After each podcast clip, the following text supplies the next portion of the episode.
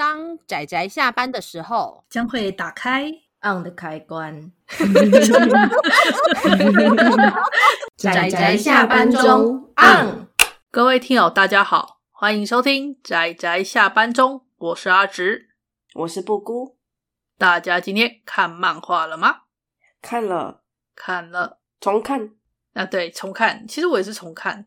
因为这部想说之前蛮早之前有看过，然后就顺便复习一下，然后好跟大家聊聊这部。嗯，那我们这一次啊，吼，介绍的这个算是小系列嘛，就是《恶意千金》系列。我记得我们之前好像蛮常提到这种这个系列的。我们这个已经是系列 Part Two 了。哦，也是啦。我觉得最近好像蛮多恶意千金的作品都陆陆续续的代理进来，而且都还动画化了。那就想说，在这些之中挑几部算是比较呃异类的，也不是异类，应该说我觉得还蛮有他的。他们很努力创造新意啊、呃，对，应该说现在都是这样吧。就是你要如何在那一堆恶意千金系的作品中脱颖而出，你就只能想办法努力一下，抓人眼球。对，我挺喜欢看这个的耶，我就会想说，哇，这个他想要怎么做呢？啊、呃，你是指恶意千金系的作品吗？对啊，我在看，因为我很喜欢看。老实说，虽然我提到的不多，然后它其中一个乐趣，与其说单纯的恶意千金，有一个乐趣就是，他作者是怎么想尽办法让自己的作品脱颖而出的。哦，我最喜欢这种脑浆了，哦、对，我爱脑浆，这种策略性的烧脑浆。对，那所以，所以我觉得我们今天要推荐的这部啊，这部书名叫做《中年大叔转身反派千金》。中年大叔，对，不是有大叔味的高中生，是真的中年大叔。对，你知道，大家要知道，我觉得看到这个书名啊，哈，可能会觉得说，哈，是性转哦，然后就哈，这种听起来就好像不怎么有趣的设定。可是，可是，我觉得要有个前提，就是我为什么会特别想挑这部出来啊？好，主要是因为，嗯，虽然它的剧情走向很王道，就是你知道，反派千金最后就是怎么讲，刷掉了所有人的那个好感度，诶，刷掉了所有就是怎么讲，把所有人的好感度全部都刷满了，这样子，当然是走这种很王道的路线。但是它里面最有趣的地方是。这个主角他是一个真正的五十几岁的中年上班族，而且他已经有老婆，而且还有个很大的女儿了。我觉得这种设定最后一定会回去那个原本的世界。对，因为他一开始的开场设定其实是，呃，我们的我们的男主角他救了一个在路上的小孩子，然后被卡车撞，非常非常非常经典的异世界转身。But 还有王道。我们的主角没挂，他只是在医院昏迷了，他是有这个前提，所以我们就啊啊，主角一定会回去的。所以大家不要担心性转会引发很多有的没的东西。对，放心，主角超绅士，人家是个爸爸，而且这部里面最大的看点就是，基本上呢，他看到很多事情的时候，他就是以一个父母心的心态在看待这些孩子们，就是啊，父母心 爱，对，慈爱，溢满而出的慈爱。就是这一点的部分会让人觉得其实看得还蛮清爽的。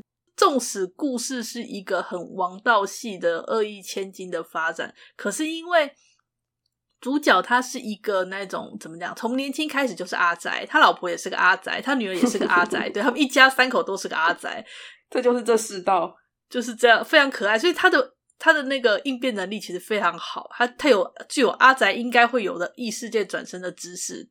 然后他又有又有父母心，就是把女儿拉拔大那种父母心的那种心情，再加上怎么讲？因为他又不是很特别熟悉女性向游戏的实际玩法，所以他只好用他自己的方式去理解。但是他又不会太傻，因为你知道，毕竟人家是一个人家是个中年人，好吗？而且还是个中间主管，已经算是个很成熟的社会人了，所以他会很快的适应这个世界，然后。真的适时的就刷掉了周围人的的好感。我觉得主要看的话，就是看他如何以这种父母亲的心态来应对这些孩子们的这个过程啦。这算是蛮有趣的地方。那个我们的主角有很多大叔的刻板印象，比如说那个秃头，比如说那个身材，人家才没有秃头，那个是条码头。那也算是部分的秃头。好啦，也是啦。然后我讲的是他，但他的行为算是老派的绅士哦。嗯，其实我觉得，如果大家观察我们的周围，其实会发现很多，我觉得啦，其实是还蛮可爱的老绅士。不要被他们的那个外表影响了，这样是对。然后我们的男主角就是类似这样子的老派绅士，其实真的是眼睛擦亮。当他变成四五岁的小女孩的时候，他就变得很有魅力。对，主要还有一个就是它里面作者有设定了一个很有趣的，叫做那个优雅转换，好像叫优雅转换吧。就是当如果他做出了那种那种像敬礼或者是干嘛那种比较呃。年长男士会有的行为时，然后他在这个少女的身上就会转换成上流贵族的大小姐会有的姿态，这样子。他称之为那个优雅转换，所以他没有露馅，他的所有的行为、言行举止才没有露馅。这算肌肉记忆吗？这算肌肉记忆吧？应该不是正式的外挂。然后我还有还有个我很喜欢的地方是，其实他的太太跟女儿从头看到尾。对，对，因为因为呢，就是他们因为老爸不是住院了嘛，然后他们好不容易就是告个段落回到家之后，然后就发现，哎，怎么游戏没有关？然后仔细一看，发现，哎，等等，这游戏有点怪怪的。然后就发现那个大小姐的反应，然后就发现，等等，这看起来好像老爸，这真的很像老爸，这是老爸呀！我爸穿越了，然后母女俩 就非常的顺理成章的就接受了老爸穿越了这件事。阿宅一家，阿宅一家呢？然后我觉得那个母女之间的那个对话真的好可爱，你不觉得那个母女之间那种阿宅那种呵的那种？哎、欸，我很我很羡慕这样哎、欸，就是那种家人的嗜好都可以彼此怎么讲，可以彼此理解，然后彼此聊天的这种很开明的家族。其实能开明就好了，我觉得嗜好彼此理解有点困难。哦，对了，光是所以这一个家族实在是大家虽然看似普通，但其实很厉害哦，各位真的很厉害呢。看似普通，对啊，呃，我真的觉得这也不容易遇到，能够不过他们其实也并不是完全能够理解，因为他们有彼此的嗜好不太一样，但是都是阿宅就是了。嗯，然后还有就是，虽然他们可以在游戏外面。一直看着游戏中的老爸发生什么事，可是他们没有办法把声音传达给老爸，他们只能用类似游戏选单的方式想办法要暗示爸爸，但是爸爸完全没有反应过来。这个回到现实世界会社会性死亡吧？所以爸爸没有做出什么太出格的事情啊。慈爱，慈爱的眼光，对，那种父母心啊，你就看到爸爸经常有那种啊父母心，然后就啊这些孩子们要给他们一点机会，这样子。慈爱哦，这个翻开第一集，除了王道的剧情，然后你也可以知道他未来的结局，什么都知道了，但是你还是看得很开心。对，这点很厉害，所以我要特别提一下，为什么这种看起来就只是一点有新意的作品，为什么我还想特别讲，就是因为这个作者，这个作者呢叫做善商道郎老师，然后呢他在他的后记呢有稍微就是讲了一下关于这部的缘由。主要是因为呢，我们这位上杉道郎老师，他以前啊，吼是专门画一些，他好像画了三十几年的漫画，然后早期是画一些那种儿童向的战斗漫画，后来呢，有到青年漫画也画了将近十五年吧。可是呢，因为他最近啊，好的两部漫画都被腰斩了。他就有一种警觉，觉得说糟糕，我画的漫画是不是变得不好看了，跟不上时代了？对，他说：“那我赶快来补充一下，最近到底流行什么？”然后就看了一大堆异世界转身，然后他也跟我们一样喜欢上了。哎，反派千金这个系列好像很有趣呢，他就看得很开心。他就想说：“我想看看我心目中的反派千金会变什么样子。”于是他就他就真的画了，然后自己就丢到网络上，就是在他自己的推特上面去发表，结果一炮而红。比他之前所有画过的作品都来的受欢迎，他就很惊讶。诶，怎么觉得这个故事熟悉熟悉的？对，然后就是因为呢，就是因为怎么讲，大受欢迎之后，后来就是诶，就正式的变成了正式连载，就是现在大家看到的这一部关于这个反派千金的故事。那目目前日本里面还在继续出啦，不过台湾目前出了两集，然后就有点停滞了，不知道为什么。看情况吧，看情况吼。就是我想特别提的，就是哎、我觉得这个作者很优秀，哎，也不是很优秀，因为你知道，一个已经画了十几年的漫画，然后他会去想要思考着如何如何去增加自己的怎么讲，对于流行的敏锐度，然后他也重新因为这件事情有体认到说，其实与其说要画给所谓老少咸宜都喜欢的作品，还不如画自己觉得有趣好看的作品。真爱，真爱溢出纸面。对，我在跟阿直说这部作品的时候，我也有提到，像这样子，一开始就知道是王道路线，然后最后也知道结局会怎么样，但你就可以感受到纸面扑面而来的一种努力的感觉，不只是里面的角色的努力，你就会感觉到作者很努力。我无法去形容，有时候作品会给我这种感觉。尤其是作者，因为毕竟也是个老牌漫画家了，所以他他的表现方式吧，呃，对他的画面方式啊，齁，其实呢，跟一般的恶意千金系那种比较华丽的少女漫画画法，或者是少年漫画画法有点不太一样。我觉得可以看得出来，其实有种古朴风格。这样讲有点过分，所以说咯，我觉得作者就是投入了这部作品，大家会觉得这个其实这个主角是作者吧，会有那种感觉，对，对，所以那个感受到作者的心，真的不是开玩笑的，作者就是以一个大叔的心态去看《恶意千金》的这部作品，这种类型的作品，然后感受到了这些孩子慈爱的眼光，大家好努力哦，对，大家都很努力的生活呢，嗯。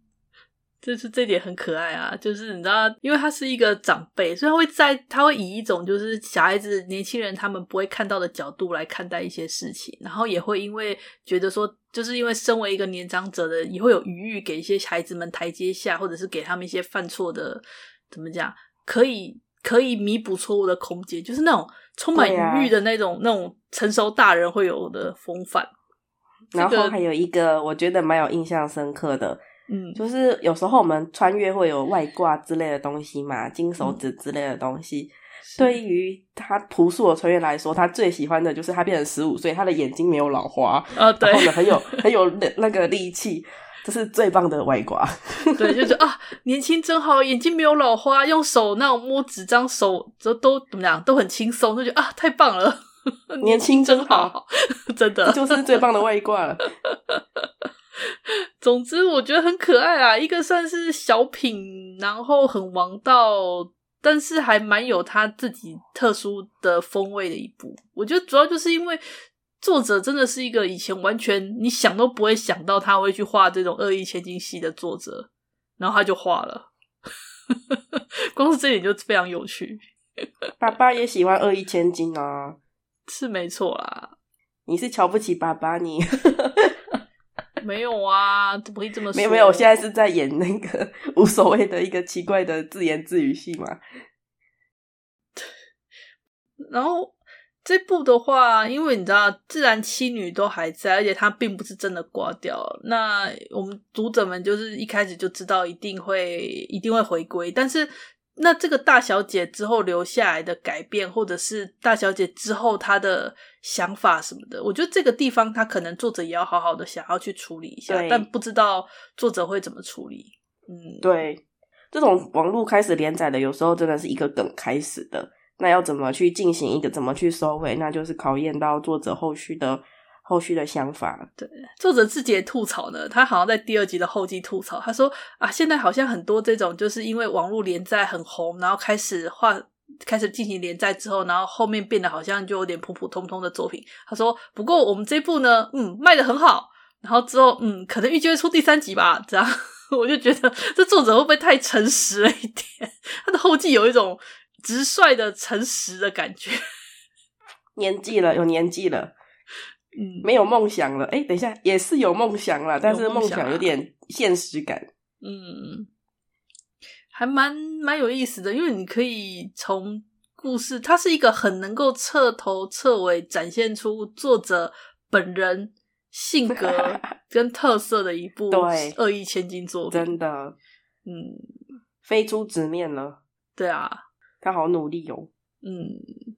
所以两集而已，而且是新闻出版社出版的，然后有电子书，有电子书还不错，有机会大家可以看一下，就是看看大叔，哎，这样讲过分了，呃，以前是画子贡像跟青年漫画的大叔漫画家，大叔漫画家，呃，大龄漫画家，哎，不对，我越描越黑了，老派漫画家 啊，对，老派漫画家。